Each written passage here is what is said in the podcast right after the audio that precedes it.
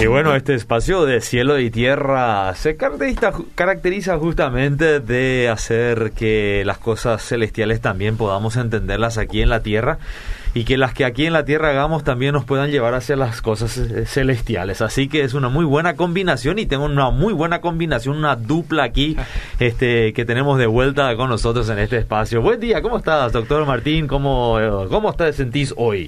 Muy buenos días, Edgar. Buenos días, estimada audiencia. Estoy muy feliz, muy agradecido. Eh, formo parte de los supervivientes ahora del COVID. Bueno, nos alegramos Eh, contigo. Gracias también por las semanas que, que suplieron mi aus- ausencia. Gracias, Tobías, por hacer de suplente de lujo. Eh, eso so- es así cuando los suplentes son mejores que los titulares. Sí, cierto, ¿no es cierto? Corre Bueno, un riesgo el titular. Eh, sí. En, e- en este caso nos toca felicitarte a vos, Edgar, en primer lugar por el cumpleaños de Obedira. Gracias. Eh, muy lindo, la- muy linda la programación que se escuchó el fin de semana, especialmente por eso, y obviamente por el Día del Padre. Y hoy le quiero felicitar especialmente a Tobías, que es su primer Día del Padre. Su primer día Sí. del padre, ¿cierto, Así Tobías? que- Sí, primer día del padre, ¿eh? Sí, Buena pro- experiencia. Probablemente su hija todavía no le dio grandes regalos porque no sabía que eso era su rol, ¿verdad? Eh, no, Pero- la mamá tampoco, aunque ya, ella sí sabía que era su rol. no. Está bien. Bueno, y esperemos que Paraguay nos siga regalando algo, alguito, ¿verdad? Sí. Ah, cierto, ¿eh? Y realmente sí, estamos ahí ahora interesantísimos. Creo que cada vez van a ser más interesantes los, los partidos porque se está llegando a la final, o sea, la final de la fase de grupo. Cierto, ¿verdad? cierto, estamos. Entonces, sí, estamos a full con la Copa América, con la Euro, muchas cosas que están pasando y un adelanto breve así de lo que vamos a estar Contanos. hablando de una de un goleador de la Copa América que no habla ni español ni portugués. Ah. Eh, después, eh, la experiencia de Mancini en Italia 90 y qué influencia tiene hoy en cómo él maneja su equipo en la Euro. Mm. Y vamos a hablar de Carlitos y su encuentro con su papá en una cancha. ¿En Así serio? que Wow. sí, Ah, eso vamos eso. a estar, sí, vamos a estar tocando eso ahora en la en estos en este segmento deportivo. Pero antes le pregunto a usted cómo le ven a Paraguay para hoy a nuestra querida Luis Rojas. Y bueno, eh, a los que me preguntaron, yo digo el clásico empate, ¿verdad? Eh, Eh, significa que los paraguayos siempre eh, en un rincón de nuestro corazón albergamos el sueño de ganarle a Argentina, que podría suceder por ahí un gol en el último minuto, algo por el estilo, o que, o que le demos un golpe que no se recuperan a tiempo ellos. Y después está la gran parte nuestra que teme que eh, algo difícil pueda, Sí. pueda suceder. Así que lo más seguro siempre es decir el, el empate. sí, ¿eh? Por lo menos nos dejaría un poco más tranquilos de saber que no hemos Sí. perdido. Eh, claro, creo, que, exacto, creo que eso es lo que nosotros apuntamos, ¿no? Sí, sí, sí. Pero eso no significa que no creamos en la garra guaraní, ¿verdad? No, que siempre totalmente. esperamos que se manifieste ahí sobre la hora, ¿no es cierto? Así es. Pero sería sí. muy interesante ver esa garra desde el arranque del Sí, partido, ¿no? como, como vimos en el partido anterior. O sea, realmente a mí me gustó como la manera en cómo encaró el partido. Uno puede decir, bueno, fue a ver Bolivia, tuvo que jugar, pero sí jugó de una manera muy interesante. Sí, Ujú, juega con ese ímpetu. Yo creo que Ahí fal- podemos. Falta, faltaba nomás alguien con un olfato un poco más fino en la puntada final. En Sí. la puntada final, pero al final igual. Por lo menos el primer tiempo. El ¿verdad? primer tiempo, sí. Era un poco desesperante. ¿verdad? Exacto. Pero la manera como empujó y empujó, uno ya podía ver de que el gol eh, tarde o temprano tenía que llegar. Sí. Entonces, vamos a ver hoy eh, qué tal nos va. Hoy a las 20 horas juega Paraguay y Argentina. Así que eh, un duelo muy interesante porque Argentina eh, no es que va viene tan bien tampoco, eh, aunque ellos le ganaron a Ahora le ganaron a Uruguay A en su partido anterior, eh, un partidazo también realmente. No hay equipos débiles porque también Bolivia, que en papeles quizás es el, el grupo, o sea, el equipo más, eh, más débil también por las bajas de COVID y eso que han tenido. Pero le hizo un buen partido a Chile en su último, en su último enfrentamiento. Así que no hay, no hay equipo chico tampoco. Eh, ayer se jugó ya eh, otra vez el- la tercera jornada de la, de la Copa América en el grupo, grupo B. en donde Perú le ganó sorpresivamente a Colombia 2 a 1. Eh, Colombia, eh, Colombia que eh, no está encontrando más el nivel que antes tenía. Y Perú vino de perder partidos, varios partidos de seguido, y ahora se repuso y le ganó a Colombia a una de las favoritas por 2 a 1. Así que bien por Perú que se mete nuevamente en la lucha para clasificarse para los octavos de final, eh, perdón, cuartos de final. Cuartos de final.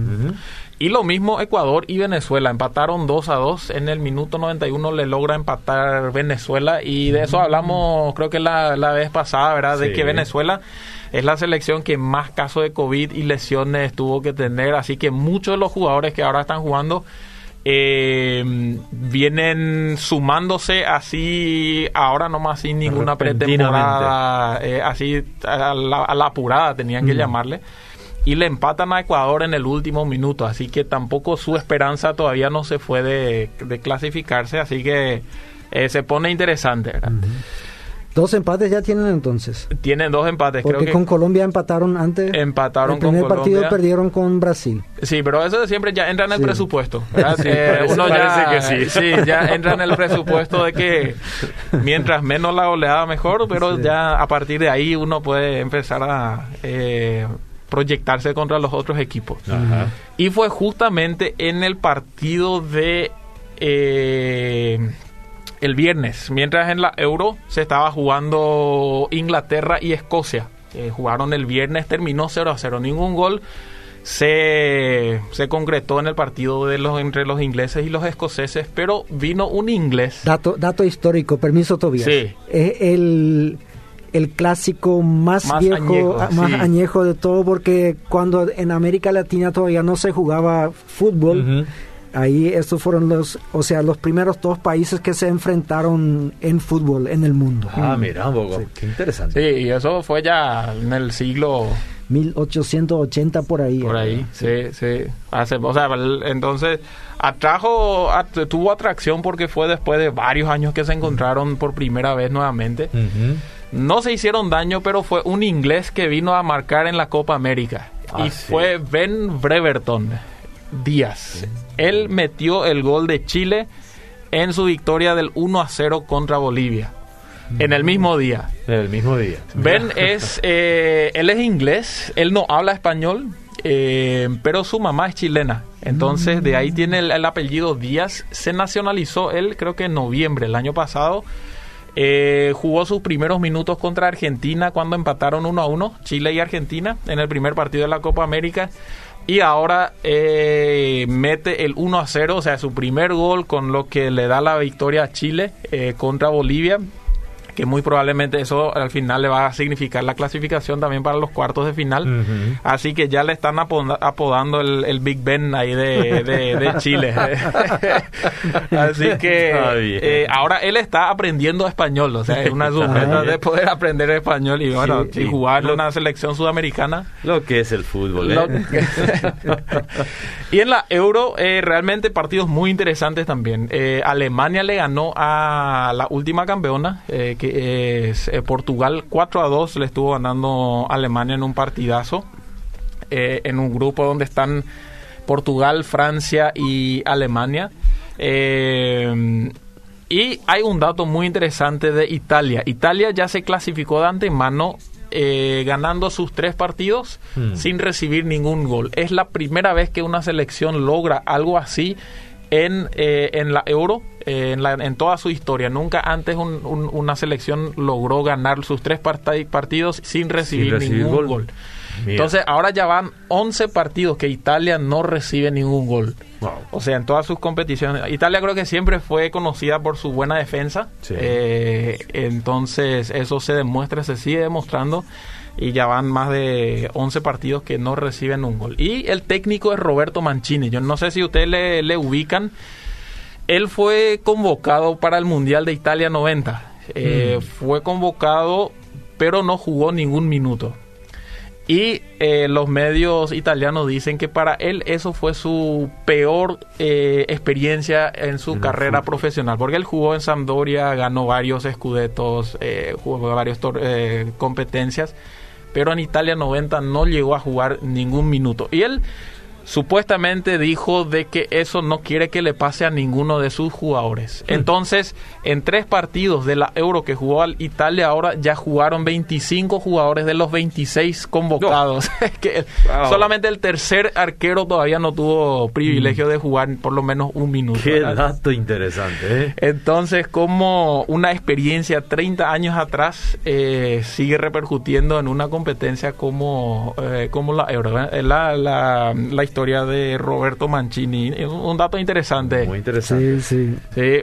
Entonces, eh, pero ya viniendo de Italia, eh, viniendo para Ciudad del Este, Mm. le tenemos a Carlitos. Eh, Carlitos fue un niño que en un momento, como ayer nosotros festejamos el Día del Padre. Eh, fue un momento donde también una, la escuela deportiva Bayern de Ciudad del Este eh, decidió hacer algo especial para los papás. Entonces hicieron algunas actividades, vieron algunas eh, acciones que podían hacer los chicos para los para sus papás. Entonces, mientras que desarrollaban eh, lo que iban a hacer, Carlitos sale llorando. ¿verdad? Sale llorando y eh, no quiere estar más entre los, sus compañeritos. Eh, la, la gente Christopher se va detrás de él y le dice, Carlitos, ¿qué te pasa?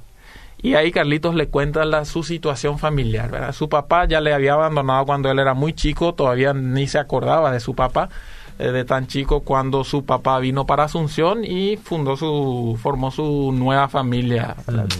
Entonces, eh, para un chico de 13 años, eso obviamente impacta y realmente define también la manera en cómo vos ves y te desenvolves en la vida. Pero Bayern de Ciudad del Este se clasificó para una competencia acá en Asunción que fue organizado por De Por Vida. Entonces ellos vienen justamente en la categoría sub 14, que es la categoría de, eh, de Carlitos. Entonces juegan ellos y Carlitos era un muy buen jugador. En un partido de esos él metía cuatro goles, eh, realmente se lucía él. Y un señor, don Fernando, que vivía en Lambaré, escuchó de que su hijo iba a venir de Ciudad del Este para competir en Ñembú. Él decide cancelar todo lo que tenía en ese sábado, se fue a la cancha del Fulgencio Yegros que está ahí en, en justamente y ahí en primera mano él puede ver cómo su hijo está jugando al fútbol y entre que juega Bayern y el próximo partido siempre cuando no le toca jugar uno podía ver al papá y a Carlito junto en las graderías sentando y conversando. Se, se dio el reencuentro ahí en las graderías de, eh, del club. Y quizás eso no, no solucionó todos lo- los daños que, que causaron en todos esos años, ¿verdad? Pero sí fue un bálsamo probablemente en la vida de, de Carlitos, pero también de don Fernando, ¿verdad? Que ahí pudo encontrarse nuevamente con su hijo. Así que esa es una de las historias de por vida que pudimos presenciar en primera mano en cómo una cancha facilitó el reencuentro entre un papá y un hijo. Oh, increíble. Si esto es el resultado, que haya mucho más canchas ¿Verdad? en nuestro país. sí. Totalmente, Sí, sí. totalmente. Nuestro país es, es uno que sufre mucho la ausencia del padre. Sí. O sea, podríamos hablar largamente de, de esto hoy, eh, pero sospecho que la gente, los padres que han abandonado su familia, la mayoría no escuchan Obedira. Mm. Porque si no, no lo hubiesen hecho en primer lugar. Posiblemente, Porque sí. aquí a lo largo de los 28 años siempre se ha enfatizado mucho la familia y la responsabilidad paterna. ¿verdad? Cierto. Así que hoy voy a dedicarme a otro tema.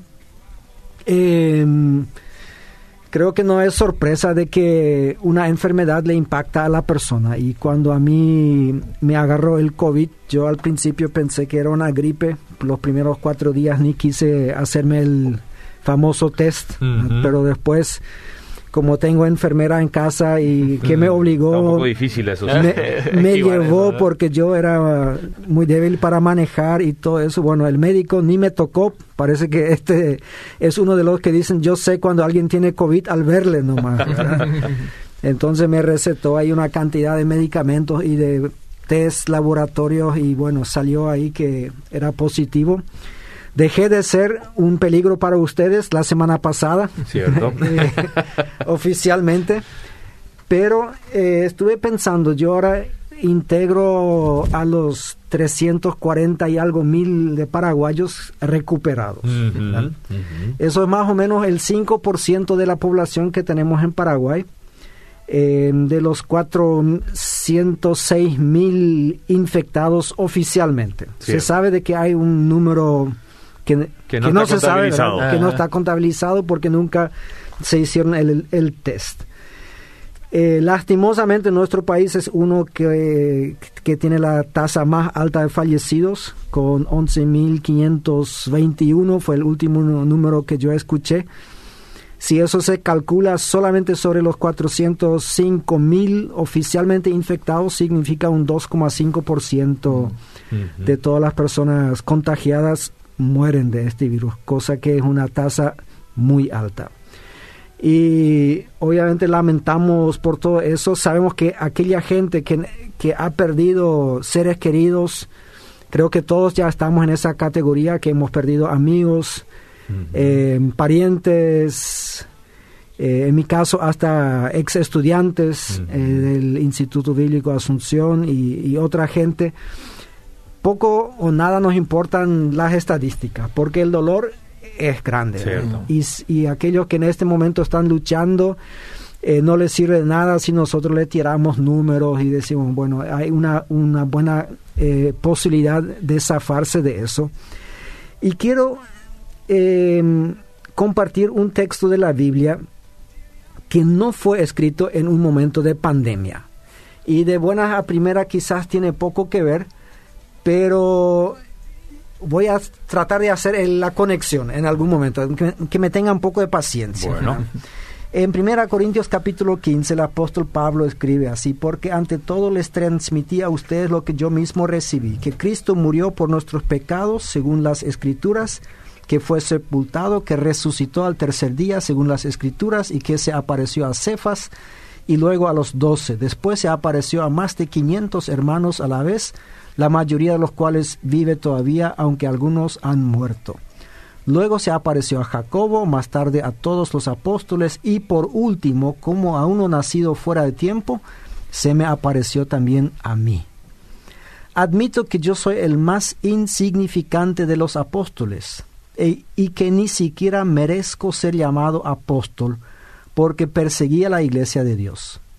Pero por la gracia de Dios soy lo que soy y la gracia que Él me concedió no fue infructuosa, al contrario, he trabajado con más tesón que todos ellos, aunque no yo, sino la gracia de Dios que está conmigo. Mm. Bueno, ahí en la versión Reina Valera tenemos esta famosa frase, y su gracia conmigo no fue en vano, que es la pregunta de hoy, si la gracia de Dios puede ser en vano. Mm. Em, a veces yo me imagino al apóstol escribiendo y en aquella época no se tenía una pantalla con un mouse que uno podía retroceder y corregir cosas que se escribieron.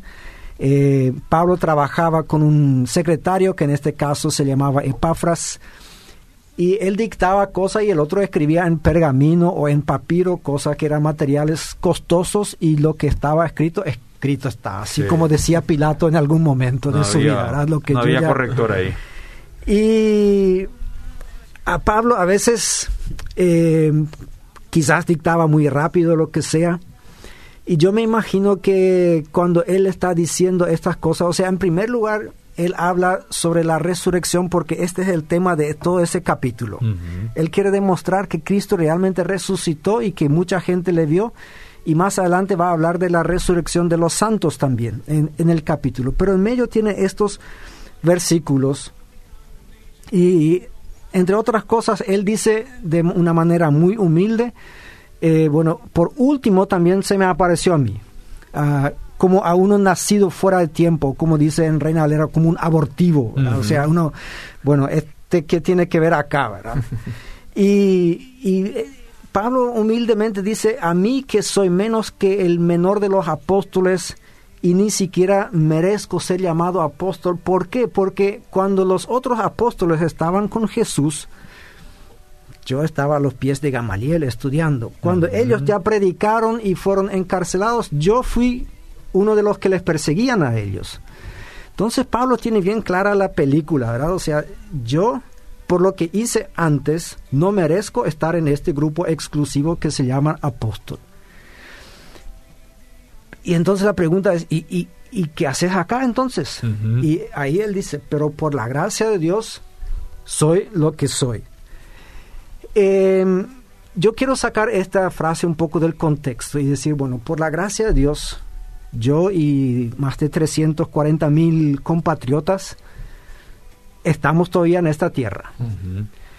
A veces nosotros tenemos la tentación de decir, y bueno, yo me mantuve sano, antes me alimenté bien, practicaba deportes, hice todo lo que estaba a mi alcance para mantenerme fuerte, pero hubo otra gente que está, estuvo tan sana como nosotros.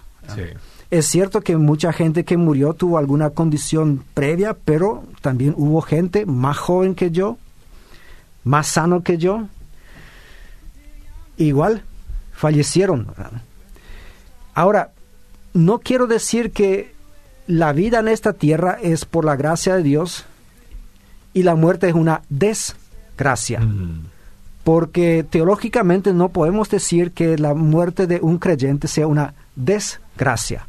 También es una gracia de Dios porque cuando nos llama a su presencia eterna, ahí cesan todas las preocupaciones que tenemos acá, cesan las deudas, eh, cesan los exámenes finales que ahora muchos están entrando a, rendir, eh, ya no hay que corregir más trabajos eh, de estudiantes ni exámenes como serían para los profesores, hay una cantidad de cosas que son mejores.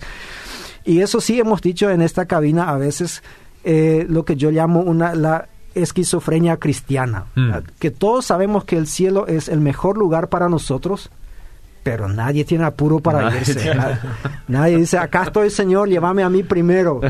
Toditos estamos acá un poco, eh, bueno, todavía hay cosas que hacer por acá, Señor.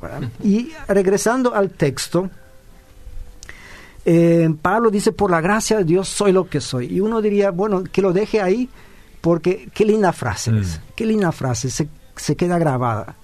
Pero después dice, y la gracia de Dios conmigo no fue en vano.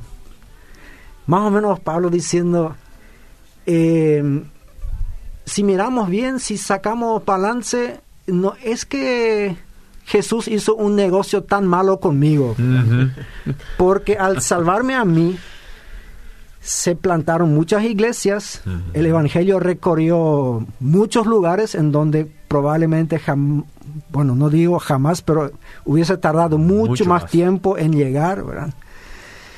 Entonces Pablo dice, por lo visto Jesús sabía lo que hacía al, al salvarme a mí, cuando su gracia y después se asusta de sus propias palabras. Parece, digo yo, porque me imagino y dice, ah, pero no fue yo, sino la gracia, que actúa en mí. Y yo estuve pensando en, en los ministerios cristianos, que tantas veces es así. Nosotros, yo suelo decir que todos los dones que la gente tiene son dones de Dios, porque a veces hablamos de dones espirituales y, y talento natural. No, para mí como en, Santiago dice, todo don perfecto viene del Padre de la Luz. Para mí, por ejemplo, el talento que tiene Leonel Messi, que esperemos que hoy no le salga tan bien, es un talento divino, es algo que viene de Dios y en algún momento Jesús le va a preguntar, Leo, ¿qué hiciste con, con el don que yo te di? Em, yo le he visto jugar a Tobías eh, junto con su hermano Ricardo, eh, una dupla terrible si jugaba en contra tuyo, ¿verdad? un deleite para los ojos cuando uno era espectador nomás. Em, ¿Qué es? ¿Esfuerzo humano o es talento divino, un don de Dios? Para mí que es un don de Dios, es una gracia mm. de Dios, pero nosotros hacemos algo y ahora tenemos que tener mucho cuidado. Bueno, todo nuestro trabajo, el trabajo que Edgar Klassen hace en Radio Obedira, ¿Es por la gracia de Dios o es por el esfuerzo de Edgar Klassen que tiene que levantarse temprano, tiene que ir al trabajo, tiene que hacer que las cosas funcionen dentro de la radio, tiene que hacer que los números cierren a fin de mes y todas esas cosas? Eh, y a veces estamos tentados, yo personalmente, a decir, bueno, eh, es una mezcla. Pero yo creo que deberíamos decir de otra manera, nuestro trabajo es una respuesta a la gracia de Dios. Mm. Porque si no era por la gracia de Dios que te alcanzó a vos, Edgar, en algún momento de tu vida, no estarías aquí. Ujú, Estarías cierto. haciendo algún trabajo probablemente que te dé mucho más dinero, mucho más ingresos. eh, podrías estar viviendo en tu mansión, en algún lugar. Pero obviamente faltaría algo, un, un ingrediente que creo que solamente los cristianos encontramos en nuestro trabajo. Em, este capítulo, como yo decía, habla bastante de la resurrección de los muertos y ahí yo quiero mencionar algunos versículos todavía del, del mismo capítulo, los versículos 42 en adelante. Así sucederá también con la resurrección de los muertos. Lo que se siembra en corrupción resucita en incorrupción. Lo que se siembra en oprobio resucita en gloria. Lo que se siembra en debilidad resucita en poder. Se siembra un cuerpo natural, resucita un cuerpo espiritual. Eso a modo de, de ánimo, de palabra, de consolación para aquellos que sí han perdido seres queridos. Mm. ¿Qué, qué tiene que ver esto con nuestro trabajo nuevamente? verdad? Estoy haciendo acá un, un pequeño ejercicio hermenéutico, quizás eh, un, un balance, no sé eh, si decirlo de esta manera. Pero debemos preguntarnos, todos aquellos que hemos sobrevivido al COVID, ¿por qué Dios nos mantuvo con vida? Mm. Y creo que la respuesta es muy clara porque tiene algo para nosotros que tenemos que hacer todavía. O sea, ¿por qué Jesús le salvó a Pablo, que se iba a la condenación eterna, pero directamente y eh, de forma express, ¿verdad? O sea, con todo. Eh, y Pablo se hizo esta pregunta, bueno, ¿por qué la gracia me alcanzó a mí? Y muy rápidamente llegó a la conclusión que la gracia no me alcanzó a mí para calentar un banco en la sinagoga para decir, eh, hermanos, yo soy salvo, gracias por la, por, gracias por la gracia de Dios. Mm. No, Pablo entendió claramente que eso llevaba una tarea, no quiero decir una obligación, porque suena de manera negativa, una gran responsabilidad. Y en una de sus cartas él dice que el amor de Cristo nos constriñe, o sea, nos empuja. Y de esta manera yo creo que es la gracia de Dios. Eh, a mí me cuesta muchísimo ver a creyentes que fueron salvados por la gracia y en donde parece que la gracia fue en vano. Porque no hacen nada para el Señor. Entonces, ahí no quiero que ahora la audiencia diga, ah, entonces no fueron salvos o qué. No, no, yo no discuto eso. ¿verdad? La gracia no fue en vano para ellos, los creyentes, pero fue, uno podría decir, en vano para Jesús, quien les salvó. Y como el fútbol nos da tantas posibilidades de analogía, es el famoso caso de, donde el, del, este, este jugador o organizador de equipo que dice, ¿para qué te traje? Sí. Eh, cuando vos le invitas a alguien para jugar en tu equipo eh, de barrio, aunque sea, y el fulano, bueno, no hace nada o incluso patea en contra de todo, ¿para qué te traje? Mm. Y a veces a mí me parece que Jesús se hace la misma pregunta. Mm. O sea, con algunas personas, ¿para qué te salvé? Solamente para que vos sigas trabajando para tu propio bienestar, para tu propio ban- eh, cuenta bancaria, para tu propio, no sé, vacaciones, lo que sea, para que estés tranquilo y sabes que sos, que sos salvo. Eh, no, yo te, yo te salvé, mi gracia te alcanzó para que hagas algo. Mm. Ayer tuve una interesante charla con un joven veterinario y que me dice, yo ya no me puedo imaginar la vida sin trabajar en la iglesia. Yo no puedo, no, no entiendo cómo hay creyentes que solamente hacen su trabajo secular, como decimos, y después se quedan a descansar. Yo dije, aleluya, cómo me gusta escuchar eso. Eh, especialmente una persona que tiene todavía 40, 50 años por delante en el ministerio. Y cómo me gustaría que toda la gente, todos los creyentes pensemos así. Hemos sido alcanzados por la gracia de Dios. Que esta gracia no sea en vano, es nuestra respuesta a lo que Dios hizo por nosotros. La gracia, por la gracia de Dios estamos donde estamos por la gracia de Dios hacemos lo que hacemos. Y que esta gracia no sea en vano. Y para eso, y para culminar, quiero leer el último versículo de este largo capítulo que tiene 58. Y con eso conectar con, lo que, con el cumpleaños de Obedira también. Por lo tanto, mis queridos hermanos, manténganse firmes e incomovibles, progresando siempre en la obra del Señor, conscientes de que su trabajo en el Señor no, es, en vano. Ahí tiene otra vez la palabra en vano. Entonces, todo lo que Tobías hace con sus, no con sus escuelas de fútbol, las escuelas de fútbol del Señor en donde él administra, todo lo que tú estás haciendo, Edgar, aquí en la radio, lo que Miki está haciendo en la radio, todo eso trae frutos. No es en vano. Mm. Y es la respuesta que nosotros le damos a la gracia de Dios. No estamos comprando con eso un boleto al cielo. Esto el Señor nos regaló, esto es la gracia. Pero de qué manera nosotros respondemos a la gracia, eso depende de nosotros. Excelente, definitivamente. Por eso tenemos que seguir.